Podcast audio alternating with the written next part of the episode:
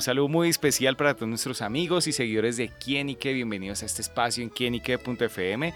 Bueno, hoy tengo la oportunidad de, y vamos a tener la oportunidad de escuchar a un gran escritor colombiano y se trata de Wilson Moreno Palacios, quien está presentando su más reciente ejemplar, Las Cenicientas de Ébano. Este libro que trae una fascinante historia y que también invita a la reflexión. Y por eso pues Wilson nos acompaña acá en Quién y qué para darnos a conocer los detalles de esta obra. Wilson, bienvenido a muchas gracias por la invitación, súper contento de estar aquí. Quería venir hace mucho tiempo, ya estoy por fin.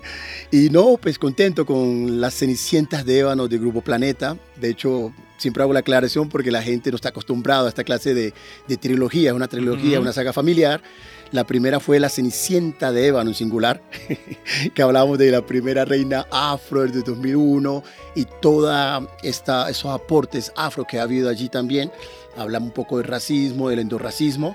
Y ya en La Cenicienta de Ébano, bueno, en La Cenicienta se llamaba Venus, el personaje principal. En La Cenicienta de Ébano hay varias Cenicientas, pero una de ellas... Venus María. Claro, es Venus María. Entonces la gente como que empezó a enterarse, son hermanas gemelas, pero viven en dos continentes separados y no se conocen. O sea, hay que leerse la Cenicienta de Ébano y las Cenicientas de Ébano para que vaya. Son independientes. Sí, pues la ventaja es que se pueden leer de manera independiente. No hay que leerla, puedes entrar por las Cenicientas o la Cenicienta, da igual. Y en las Cenicientas de Ébano, con Venus María, vamos a hacer un recorrido desde aquí, El Dorado, en Bogotá, hasta llegar a Europa, ir a Francia, ir a París, y no solo París, recorrer Normandía, ver la tarjeta postal, la imagen que ustedes tienen, pero ver ese otro París que la gente no conoce, multiétnico, multicultural. Y lo Más que, allá de la torre. Lógico, lo que le toca vivir a todas, to- todas estas mujeres, pero vamos a ver toda esa parte del desembarco también, la Segunda Guerra Mundial. Vamos a recorrer, vamos a ver, por ejemplo, en Normandía también está el, el, Mon- el Mont Saint-Michel, el Monte San Michel, que es una de las siete maravillas del mundo.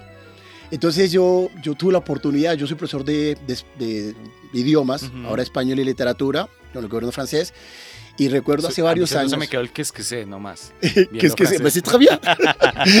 ¿Qué es eso? Es, la realidad.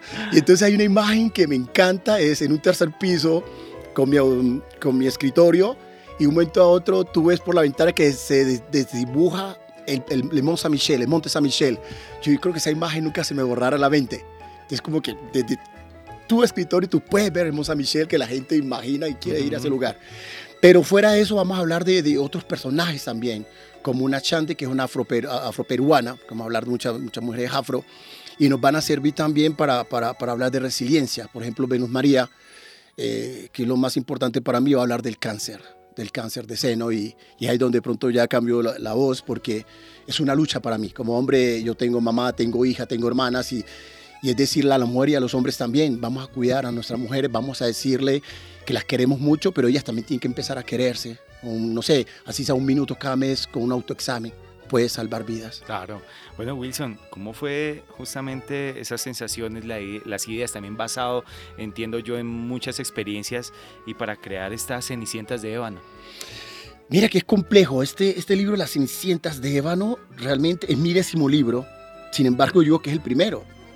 Y, y si vamos a ser honestos, sí, sería el primero. Pues es que parece más bien como una autobiografía, porque irónicamente yo me voy en el 2001, igual que la que está Cenicienta, los dos libros. En el 2001 voy para Francia. Entonces la gente dice, ¿qué tanto eres tú? Yo recuerdo Flaubert, el que escribió Madame Bovary, decía, Madame Bovary, c'est moi, yo soy Madame Bovary. Entonces la gente dice que tú eres, tú eres Venus, tú eres Venus María y tú eres, Ajá. quizás, quizás tenga algo de, mí.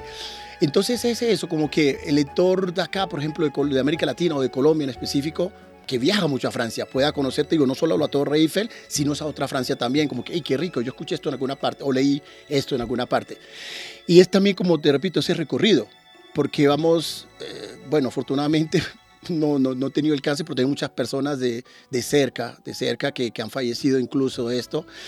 Y entonces siempre es duro porque te dice, pero esto lo escribí mucho tiempo atrás, porque el, manuscrito de base tiene más de 22 años. Entonces es como una, este libro es como una clase de metamorfosis, como Kafka, y, y ha tenido muchas vidas, ha tenido muchas transformaciones, el lector se dará Pese cuenta a los más otros adelante. libros que ha escrito, ya estaba ahí como guardadito, ya lo Algunos, tenía ahí. algunas historias, algunos párrafos, algunas cosas ya estaban ahí, ¿sabes? Entonces fue como retomando todo eso y el lector no sabía, ahora que les digo la verdad que es una trilogía, pero se lee de forma independiente y la tercera se llamará Los Padres de las Cenicientas de Ébano. Entonces va bueno con ese camino, esa trilogía y basados también en lo que es esta historia. De pronto Wilson se ha encontrado eh, con varias Venus María. A diario, a diario me encuentro con Venus María y, y sabe lo que parece que un poco, llevo varios días aquí en Bogotá y, vengo a promocionar Cenicienta de en el Grupo Planeta, pero todo el mundo me sigue hablando de, de la otra Venus. Yo decía, pero entonces como que tú a veces quieres olvidar esos personajes, pero es imposible. Y además para mí sí es muy difícil porque claro, esa otra Venus, no soy reina, pero tiene mucho de mí también.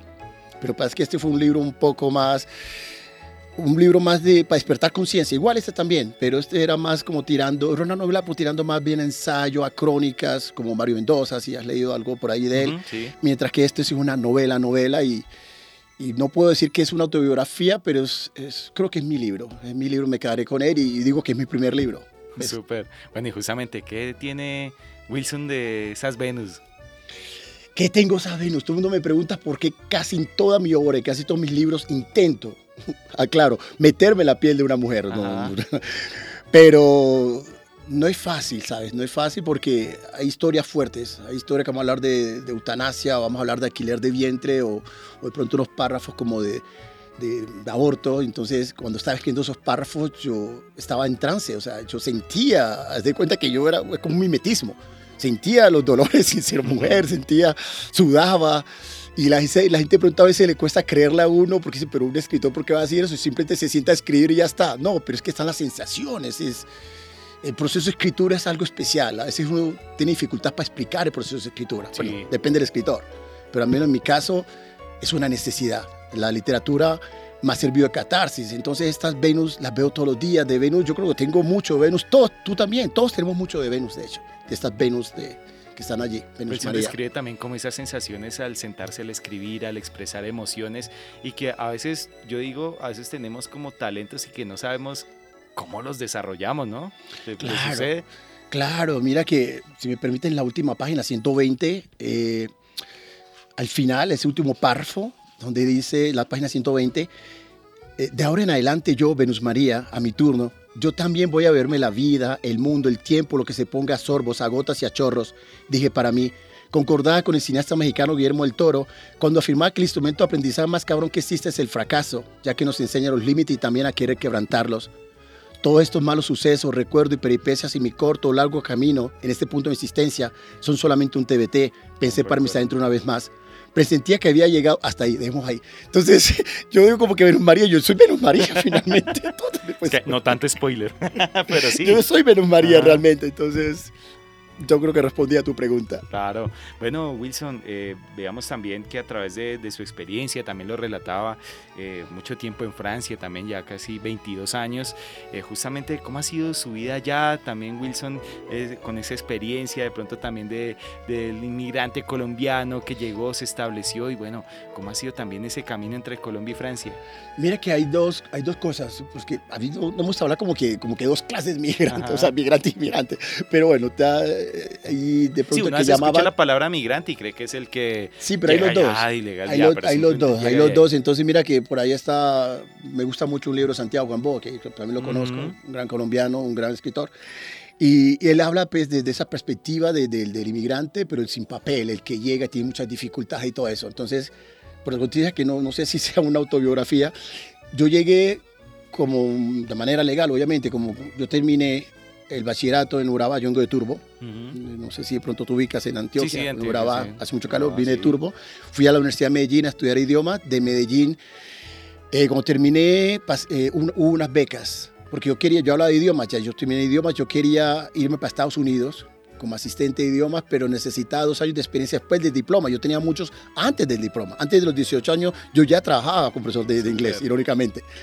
Y entonces salieron esas becas, pasé todos esos, esos esos mm, filtros que había y, y un momento a otro, hey, quedaste seleccionado. Yo trabajaba en varias empresas allá y universidades en Medellín y hacía parte de un grupo de 22 personas. Todo el mundo, igual que Venus María, todo el mundo estaba contento y yo, pero yo no quería Francia, pero bueno, también hablo francés y aprendo el francés. Y así aprovecho a, una, un doctorado. Entonces fui a hacer un posgrado, me fui.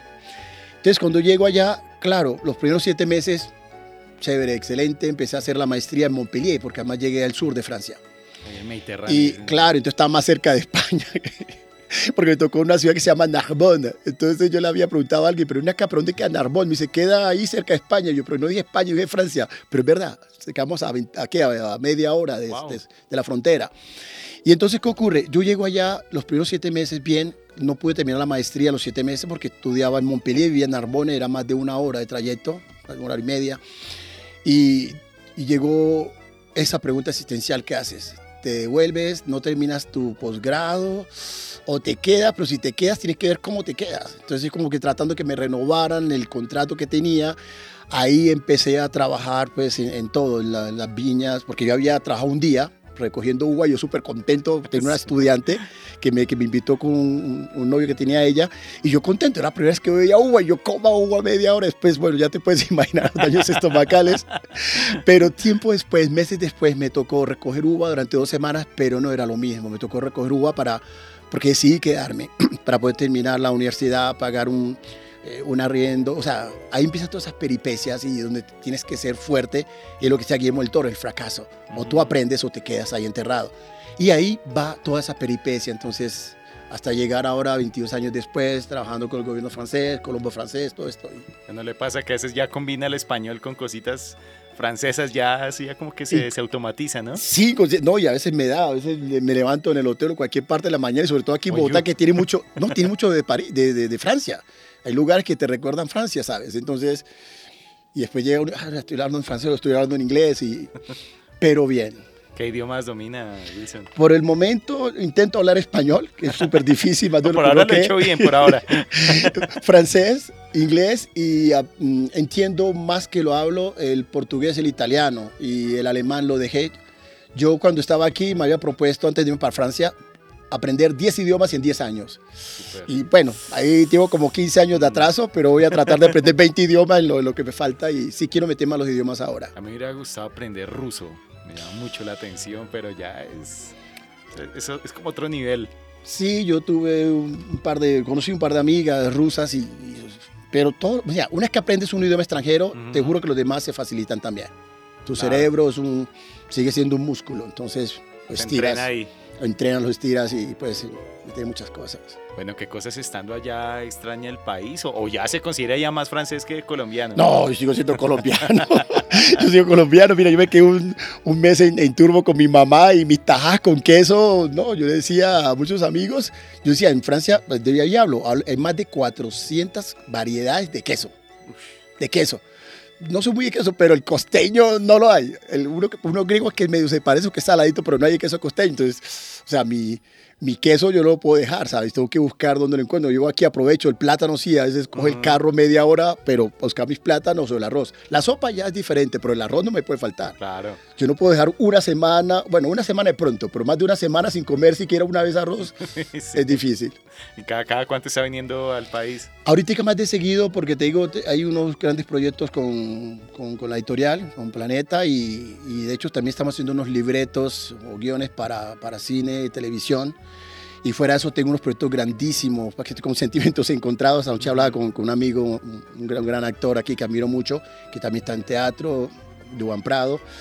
Y quiero hacer unas, unas fundaciones, crear unas fundaciones, porque yo he recorrido el país. Yo he ido a Urabá, yo he ido a Buenaventura, Cali, donde podamos mezclar eh, literatura, eh, deporte, eh, teatro, cine, ¿sabes? Todo esto, por ir llevar referentes a, a todas esas religiones allá sino que me dijeron que lo más fácil era crear una fundación aquí, entonces vamos a ver cómo hacemos. Pasa que a veces te sientes como que estás en, dos países, en un país dividido en dos. Entonces yo no sé a cuál, a, cuál pertenezco, yo simplemente hago mi trabajo en silencio, como dicen los asiáticos, trabaja duro en silencio y deja que el éxito haga todo el ruido necesario. Entonces a eso vine, estoy en, gira de medio, estoy al mismo tiempo, mismo tiempo viendo cómo podemos hacer cosas grandes, pero transformaciones reales. ¿sabes? Yo soy más de, de los hechos y no de las palabras. Hay otros, yo los dejo, hay otros que pasan su tiempo con discursos muy lindos, como dicen mi, mi, las cenicientas de Ébano, en, cualquiera de las dos. Y es donde uno a veces como escritor es muy crítico. Y cuando eres muy crítico... crítico también a veces. Claro, entonces, por ejemplo, esta La Cenicienta de Ébano es un libro muy de autocrítica, de hecho. Entonces a veces puede molestar porque dicen la expresión de ustedes acá como meter el dedo en la llaga. No se trata de meter el dedo en la llaga, es como mirarse en un espejo y decir, aquí no, hay como reconocer lo que haces uno tanto las cosas mejores que uno puede reconocer, también los errores o las cosas en las que uno esté fallando. Entonces, ¿sabes? Cuando, cuando a mí me hablan de, de estos temas, porque yo escribo de todo, yo odio que me encasillen, entonces, y conmigo no lo pueden hacer, este es el décimo libro y los dos últimos, es verdad que hay un enfoque afro, pero no totalmente, ¿sabes? El anterior, sí, la Cenicienta de Ébano, era de pronto muy afro, vamos a hablar de, de, del racismo, pero endorracismo también. Pero la, nomás la palabra endorracismo para algunas personas no están preparadas a este debate, uh -huh. para este debate. Y digo, qué tristeza, en Francia tú tienes debates. Y cuando hay debates, tú puedes hacer que las cosas mejoren y cambien. Pero cuando tú estás en ese negacionismo, decir que no, siempre los malos van a ser los demás y tú eres el niño lindo de la película y mamá dice, no, mis hijos no son perfectos, tienen cosas buenas y cosas malas, todos. Y es eso lo que hago yo con las Cenicientas de Ébano. Ahorita es una reflexión sobre quiénes somos nosotros como personas, como seres humanos. Cómo nuestras acciones o inacciones sí. pueden tener una repercusión directa sobre otras personas, así nosotros no lo queramos. Entonces, mírate que la, la gente como sonriente, pero, pero cuando tú escribes es otro cuento. Y yo decía, por muy pécora, es una expresión que usamos de niño en el turbo, por muy pécora que tú seas, viviendo 22 años con la gente que sabe y que construye la Torre y no se cae a los 8 días, algo tienes que aprender. Totalmente. Bueno, y justamente ya para finalizar, pues ese mensaje, Wilson, ¿por qué no hay que perderse estas cenicientas de Evan? Ese, yo creo que es el libro, tengo 10 libros, es el libro que hay que leer. No lean nada más mío si no quieren, pero empiecen por ahí. Y no es porque sea el último, el, el último libro, porque hace decir último libro quiere decir que no quiero escribir más. No sé. Es que el más reciente. No, porque de pronto puede ser el último sí. libro también, aunque el otro ya, ya está listo, pero de pronto puede ser el último libro que yo... Es posible literalmente. Pero mira, es un libro para, para leer en familia. O sea, es un libro para leer en familia, es un libro de... Yo no me gusta mucho el término de, de libros de autoayuda, porque a veces aquí puede ser despectivo y es triste. Hay libros de autoayuda que te pueden ayudar enormemente, hay otro que es marketing. Pero esto es una novela, pero una novela que te puede servir también en familia, trabajar en familia. Eh, las Cenicientas de Ébano somos todos realmente es la realidad, somos todos. Entonces, cuando tú vas a hablar, por ejemplo, de, de, estos temas tan fuertes como, como el racismo, sí puede haber cositas y, y ver desde qué punto estamos de la barrera, como en el toro, pero el cáncer... Aquí hablo de Venus desde la perspectiva de una negra, porque dice, pero ¿por qué yo si tengo 23 años y soy negra, entonces hay menos probabilidades? No, el cáncer uh -huh. es una enfermedad que, que, que, lamentablemente no tiene ni sexo, ni estatus social, ni nada de esto. Y lo vimos lamentablemente con la pandemia ahí no éramos nadie. Total. Frente a la pandemia, todos estábamos, perdón la expresión, desnudos, ¿sabes? Y nos cogió desnudos a todos. Entonces, ese es un libro que puede leer en familia. Ya está disponible en todas las librerías, en las principales librerías del país, nacional, panamericana, etcétera. Y es eso, y yo quiero que la gente vaya corriendo a, a, coger los ejemplares que están ahí, porque no sé si haya muchos, para correr y a tratar de leerlo y, y meterse en el tema y, y ser a la vez ellos mismos las Venus Marías de ahí.